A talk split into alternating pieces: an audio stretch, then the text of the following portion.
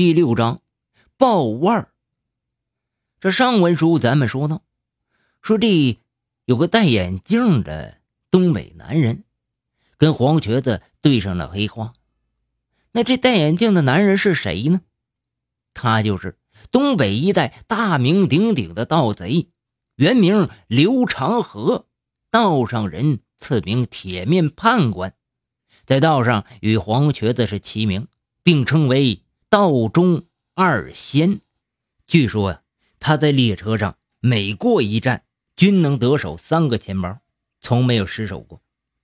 铁面判官这时又开口了：“老哥，此处不是说话的地方，我们啊换个地方说话。”两人一前一后就到了一家食堂，捡了个僻静的角落，坐定之后，铁面判官一拱手，客气地问。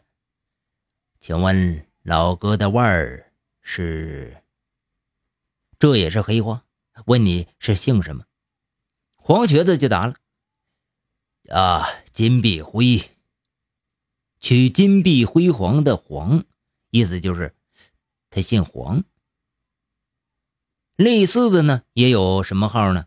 什么一角门，呃，座山威，荒里荒，哎，这就代表。”一脚门李，那就是姓李的；坐山威王，这是姓王的；慌里慌就是慌里慌张，说明他姓张。还有些地方，用这样的方式报腕，说顺水腕就是刘，山根腕那就是石，虎头腕指的姓王。铁面判官就问了：“那兄弟丈高多少啊？”黄瘸子说。三丈五，丈高的意思就是问你贵庚，这一丈就是十岁，三丈五就是三十五。铁面判官说：“难不成是黄瘸子老哥？兄弟是？”黄瘸子一看自己被人认出来了，惊讶的问：“小弟铁面判官，看来真是黄老哥，幸会幸会，久仰久仰。”虽然黄瘸子和铁面判官两人，一个在哈尔滨，一个是齐齐哈尔，但是这道上无人不知，是无人不晓，都是响当当的人物，但是从没有见过面。如今两位大盗居然在这儿见面了，这一见面啊，还真有些相见恨晚的感觉。这俩人呢，你来我往的，越唠越近乎，然后点了菜就喝上了。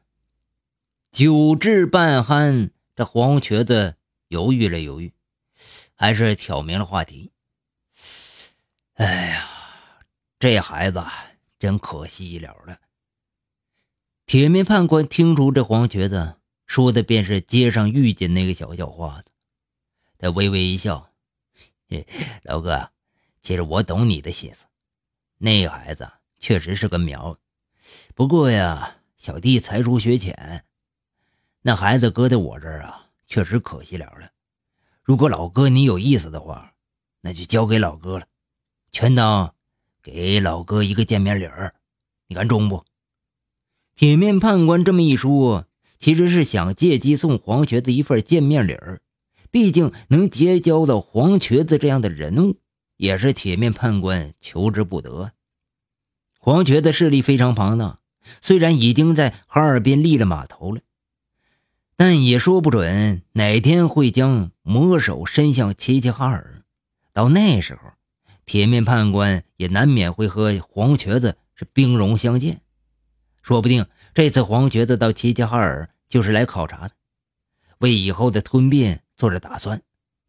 这贼帮威争地盘，那是杀个你死我活呀，这例子数不胜数。铁面判官只想和气生财。另外，这铁面判官也想借机试试这黄瘸子手艺是否真的如传言那般神。毕竟这铁面判官没有亲眼目睹过，心里还是有些不服，派小叫花子去试探一下也好。黄瘸子一听铁面判官这么慷慨，自然非常感激。铁面判官呢，又说这小叫花子一些情况。这小叫花子是安徽人。是铁面判官去安徽时特意带回来的。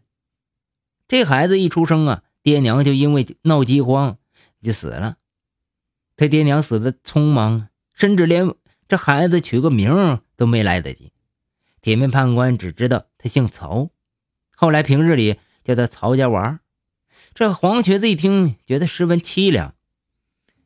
哎呀，这孩子怎么能没个名字呢？要是入我金手指门，在江湖上也得有一个响当当的名字。铁面判官就说了：“那就请老哥给赐个名吧。”黄瘸子随口一句：“那呀，就叫他金鼠吧。金是暗喻我金手指门人，鼠呢代表老鼠一样精明。这个名字好啊，嗯，好名字。”黄老哥果然是见多识广，这名字取的再好不过了。铁面判官是随声附和。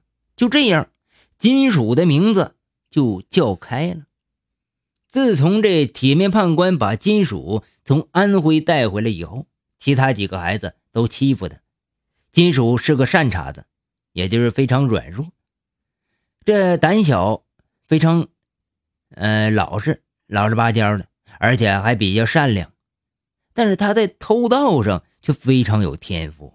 这铁面判官经常给其他几个孩子传授手艺，唯独不给金属传，因为铁面判官有自己的考虑，因为他知道他这种人不能善终，所以得留个人呢帮自己收尸。